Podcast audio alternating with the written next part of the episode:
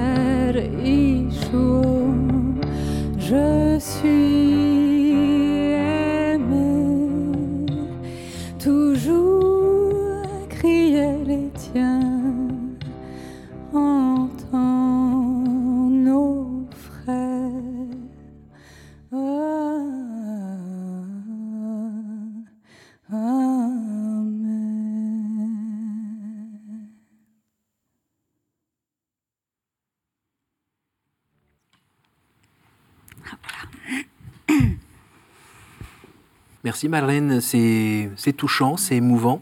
Puis vous chantez en araméen apparemment? Oui, araméen classique. Je ne parle pas couramment, mais j'ai appris au moins cette prière. Voilà, c'est un, thème qui me touche beaucoup. C'est une chanson dédiée aux chrétiens persécutés. Euh, voilà, une chanson, une prière à Marie pour eux. C'est une composition personnelle? Oui, tout à fait. Le violon euh, était improvisé et le, chant est écrit. Oui, oui. Alors vous êtes euh, auteur, compositeur, interprète, réalisatrice, comédienne. Mhm. Donc là, c'était la partie euh, compositeur. Oui, compositeur, interprète, euh, oui. Et croyante. Et croyante. Et croyante. D'où vous est venu cet intérêt pour les chrétiens d'Orient?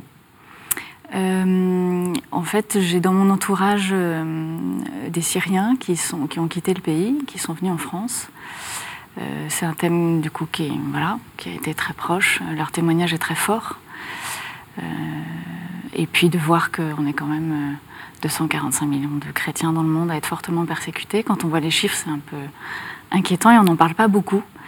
Donc j'avais vraiment envie de leur prêter une voix, euh, voilà, mon humble mesure.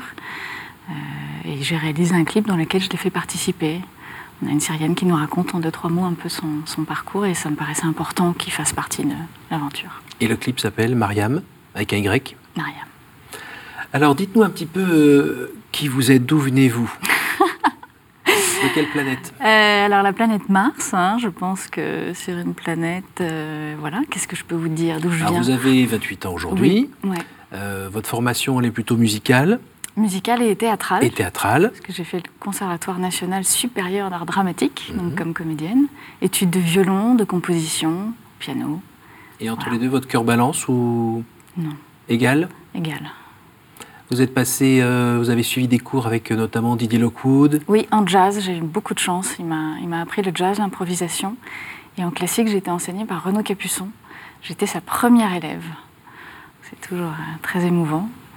Et ça a été des grands moments. Il m'a enseigné gratuitement. C'était voilà, une grande générosité. J'ai appris beaucoup de ces deux maîtres de musique. J'ai envie de dire, euh, toujours sur le chapitre de la musique, euh, qu'est-ce que ces outils, euh, que ce soit même la musique ou même le théâtre, mhm. vous permettent de dire aujourd'hui que peut-être vous ne disiez pas hier? Aujourd'hui, ça me permet de témoigner de la présence du Christ. voilà, ça a été un engagement, ça a été un long discernement d'arriver à ce, pas-là. Mais c'est ce qui m'habite au plus profond, c'est ce qui est le plus important pour moi, l'essentiel. C'est ce qui euh, envahit toute mon inspiration euh, et, il fait bon être soi-même, le chanter pour les autres, le transmettre, transmettre cette lumière qu'on reçoit, dont on vit et qui n'est pas seulement un cadeau pour soi, mais vraiment pour les autres. Donc aujourd'hui, euh, voilà. Est-ce que c'était pas une évidence au départ?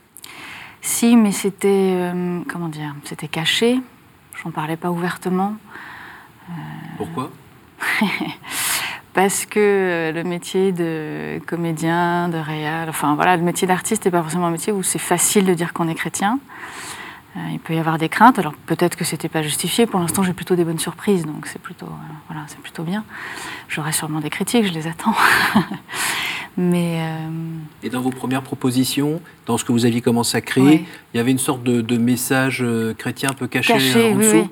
Je vais essayer à un moment donné d'écrire une pièce, enfin que j'ai écrite, voilà, euh, et euh, je partais sur une métaphore euh, qui était christique, mais la métaphore était tellement, c'était tellement extrapolé, voilà, tellement camouflé que j'avais rencontré un grand monsieur du théâtre qui a lu la pièce et qui s'est demandé s'il y avait un fond.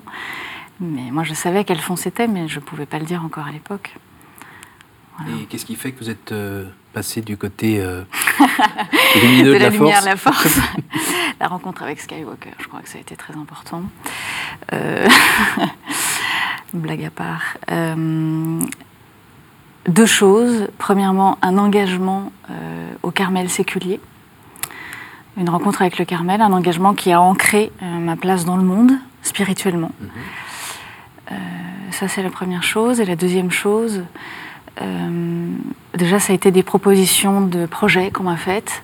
Un film sur Madame Akari qui m'a transformée de l'intérieur. Diffusé sur KTO l'année dernière, je crois. Une sainte qui s'ignore, Madame Akari. Il y a aussi un spectacle là qui s'est passé fin janvier Oui, oui, oui. Euh, Découvre-toi, un spectacle musical chrétien. Euh, et c'est vrai que le film avec Madame Akari, j'ai euh, été au, cœur du Carmel de Pontoise avec les Carmélites pendant cinq jours. Ça a été une expérience très très forte. Mhm. J'ai vu qu'on pouvait vivre la clôture qu'elle vivait dans le monde. J'ai vraiment compris que ça a été voilà plusieurs années de discernement, mais j'ai compris que j'étais appelée dans le monde et que ce qu'elle vivait, ce dont elle témoignait, je pouvais le témoigner aussi dans le monde. Euh, voilà, la petite Thérèse n'est pas non plus étrangère à tous ses choix. Euh, et puis ce spectacle musical, euh, ça me permet de réunir tous mes dons aujourd'hui, de réalisatrice, d'interprète, de dessinatrice, de chanteuse, de comédienne.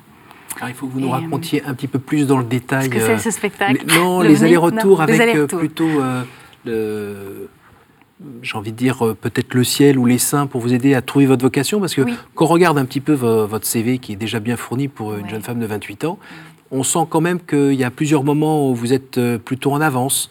Vous avez votre bac un peu plus tôt. Mhm. Euh, tout, marche apparemment très bien, mais un peu tôt. Mhm. Ce qui fait que, comme les gens qui sont un petit peu en avance, on n'est pas toujours complètement à sa place non plus. Mhm.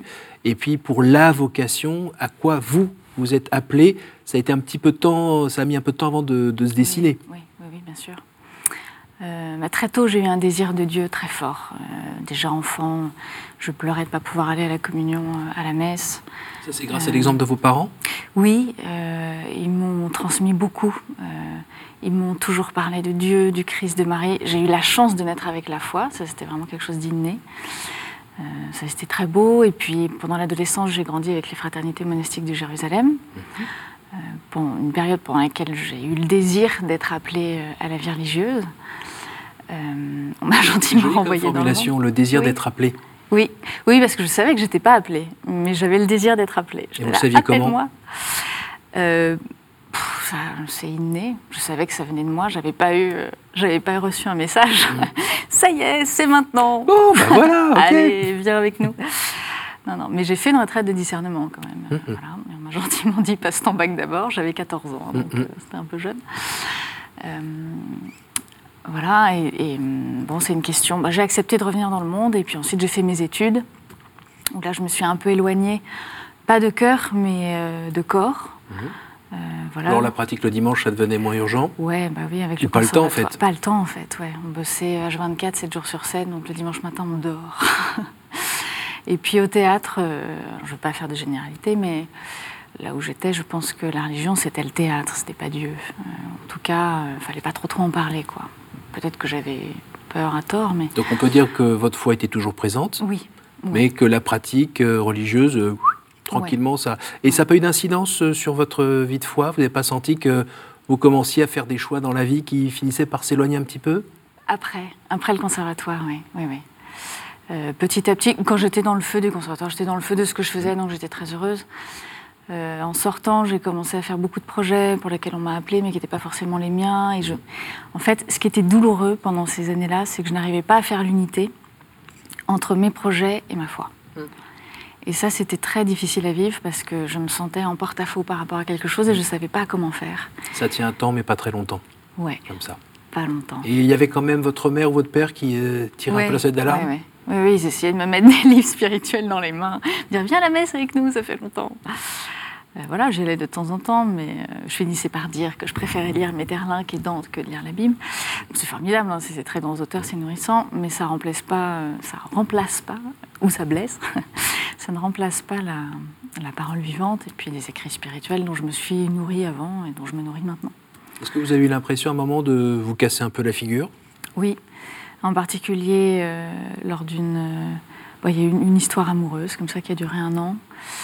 Euh, on peut dire que hum, j'étais avec ce qu'on appelle un manipulateur euh, et j'ai perdu mon propre discernement sur mon identité, sur moi-même, au point de même pas me rendre compte que j'avais perdu 10 kilos. Je faisais des crises d'angoisse assez fortes. Euh, et là, je peux vraiment dire que le Christ est venu me sauver. J'ai fait une retraite. À un moment donné, j'ai eu un éclair. Je me suis dit, bon, il faut que je m'éloigne de tout. J'ai pris cinq jours avec Dieu. Et m'est revenue l'idée de la notion de la liberté, d'être soi-même. Euh, ça, c'était un appel fort en moi. Juste, c'est possible en fait d'être soi-même avec les autres, dans une relation, dans la profession. Euh, donc il y a eu une rupture avec cette personne. Voilà, j'ai eu le courage d'arrêter, mais ça a été une rupture qui a été plus globale. C'est-à-dire que j'ai aussi euh, coupé avec une vision un peu illusoire aussi de la vie, des projets, mes envies, mes ambitions. On voudrait correspondre à des idées qu'on a. On fait correspondre la réalité. Du coup, on se casse les dents parce qu'on se sacrifie. Et euh, enfin, j'étais en train de mourir, quoi. À ce moment-là, j'étais vraiment pas bien du tout. Donc j'ai dû sacrifier mes rêves, en tout cas les mauvais rêves, euh, pour vivre. Vous avez quel âge à ce moment-là? 23 ans. On peut parler d'une nouvelle conversion intérieure? Tout à fait. Oui, profondément, vraiment. Euh, suite à ça, j'ai eu une soif de vérité extrêmement profonde j'ai tout de suite eu envie de rencontrer des gens qui partageaient ma foi, parce que bon, c'est aussi le principe des manipulateurs, hein, ils vous isolent un peu de votre famille, des amis, etc. Et, euh, et puis même avec euh, les études, je m'étais éloignée en fait de gens qui partageaient ma foi. C'est comme ça que je suis allée. C'est pas que le manipulateur, c'est aussi vous en fait. Oui, oui, oui ah, tout à fait, bien sûr. le manipulateur, c'est voilà, c'est pas, pas le plus important de mm. l'histoire. Ça a été à un moment donné, c'est aussi une grâce. Euh, c'est Thérèse d'Avila qui, à un moment donné, raconte euh, son histoire quand euh, elle vit l'enfer. Mhm. Et elle rend grâce parce qu'elle voit le bien que Dieu lui a fait et le salut qu'il lui prépare en lui montrant qu'elle n'est pas en enfer. Et même si cette période a été douloureuse, je rends grâce parce que euh, il m'a été donné de voir ce qu'était une vie sans Dieu, mhm. une vie à partir de soi et non pas à partir de Dieu. Mhm. Donc c'est un mal pour un bien, pour un grand bien. que pour autant on ne souhaite pas aux autres, on est d'accord Non, tout à fait. Euh, voilà, mais bon, je l'assume et ça m'a construite et aujourd'hui, euh, je vis la fleur a pu s'épanouir à nouveau, Ouais, exhaler son parfum par la musique, Exactement. par, euh, par ses Ouais. créations. Et donc ça veut dire que cette quête d'unité intérieure, euh, ça, ça va mieux.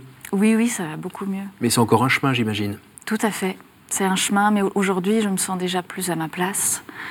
Euh, le fait d'être, euh, de consentir à ce qu'on est, à être en vérité avec soi, en vérité avec l'inspiration qu'on reçoit, c'est quand même extrêmement libérateur, fédérateur, fécond. Enfin, ça a transformé ma vie. Ce qui pour autant ne veut pas dire qu'on est parti sur une piste Non. toujours droite qui monte. Non, non, non. Parce qu'on est soi aussi. Mhm. On est soi, mais le, le désespoir ou l'angoisse ne règne plus. Hey, la grande phrase du matin ou vous, du soir. Vous parliez du, du Carmel tout à l'heure. Oui. Alors, quand on pense Carmel, on ne voit pas tout de suite euh, un Oh, violon. grillage. Voilà, on ne voit pas un violon, on ne voit pas oh, rage, Ouais, au ouais. désespoir. Ah. On n'est pas parti là-dedans. Pourquoi vrai. le Carmel? Le Carmel, c'est plutôt euh, la contemplation, c'est Oui, c'est le silence, la grande vie intérieure. oui. Euh, je ne doute pas que vous ayez une grande vie intérieure, mais, mais pourquoi? Pourquoi le Carmel? Alors, euh, d'abord, moi, j'ai rencontré le Carmel euh, grâce à mes parents, encore une fois, que je remercie du fond du cœur, euh, qui m'ont invité à une retraite avec des carmes. Et c'est comme ça que j'ai rencontré le frère Carme qui m'a accompagnée pendant des années. Et eux-mêmes font partie du tiers-ordre Oui, Eux-mêmes sont entrés euh, dans l'ordre séculier du Carmel, L'OSCBD. l'OCDS, Voilà.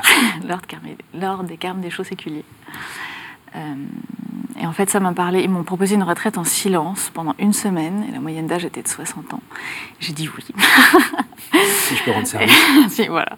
si je peux voilà, aider un petit peu, en apportant un, un brin de jeunesse de l'âge et non pas forcément d'âme. Mais arrêtez de parler tout si fort parce que c'est crevant. Euh, et ça m'a vraiment parlé. Je me suis retrouvée chez moi. En fait, l'oraison, c'est vraiment le cœur de la spiritualité carmélitaine. Et, et moi, c'est le cœur de mon âme. La contemplation, c'est quelque chose. Aujourd'hui, vous arrivez à placer dans votre journée des temps d'oraison Oui, oui, oui. Mais maintenant que je suis engagée dans séculier, en plus, j'ai un peu intérêt à faire oraison. Et vous les demande jours. combien de temps par jour? Bah, après, c'est selon euh, l'état de vie de chacun. Ce qu'il peut faire, c'est quand même assez souple. Euh, après, on parle quand même d'un temps d'une demi-heure par jour.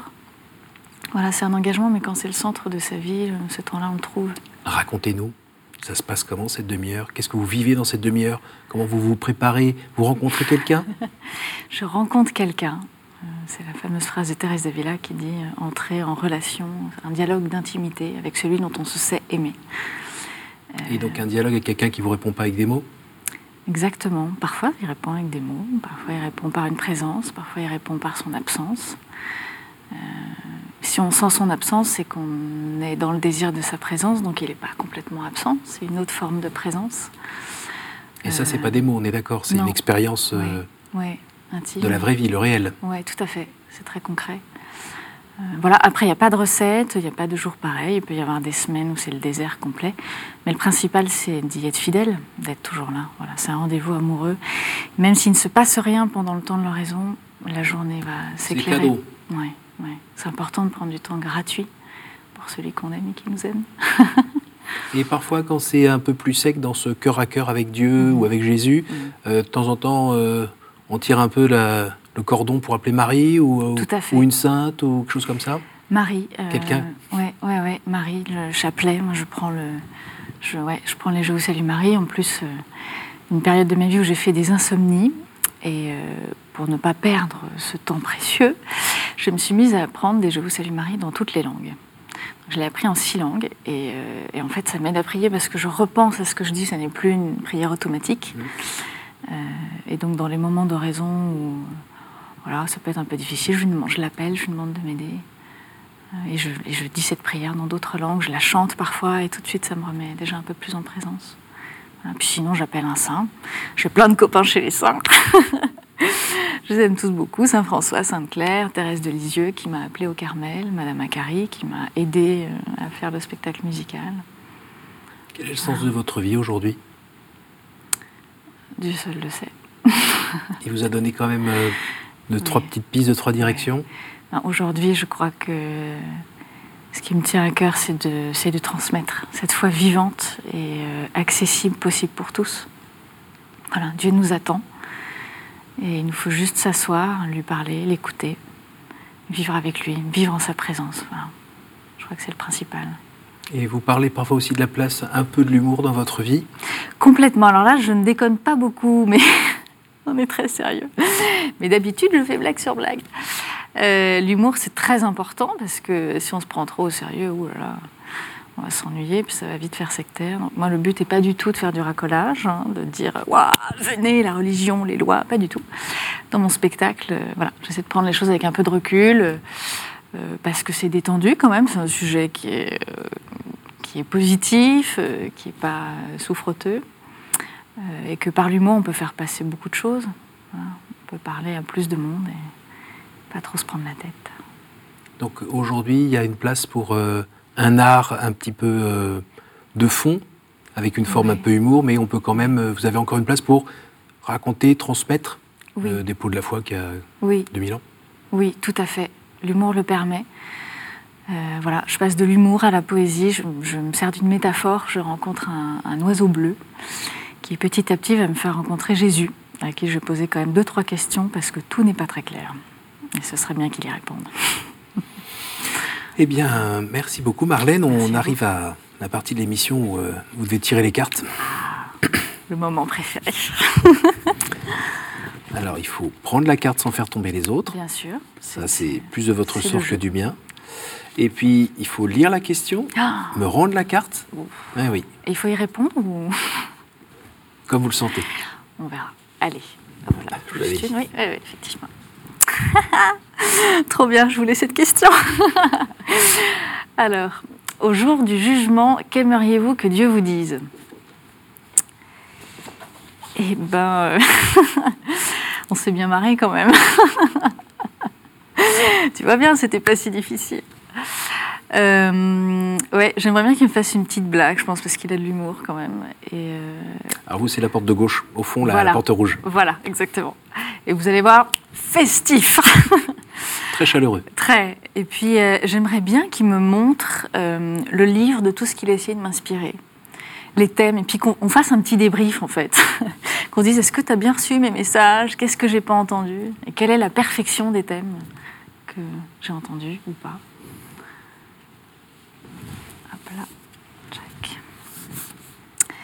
Quel conseil donneriez-vous à quelqu'un qui vous dirait j'ai envie de rencontrer Dieu, par quoi dois-je commencer? Alors, euh, bah, je lui dirais déjà que s'il a le désir de rencontrer Dieu, c'est qu'il le connaît déjà un peu. Euh, et concrètement, de s'asseoir et de lui parler et de l'écouter. Comme à un ami. Voilà, il est à côté, lui parler comme un ami, tout simplement.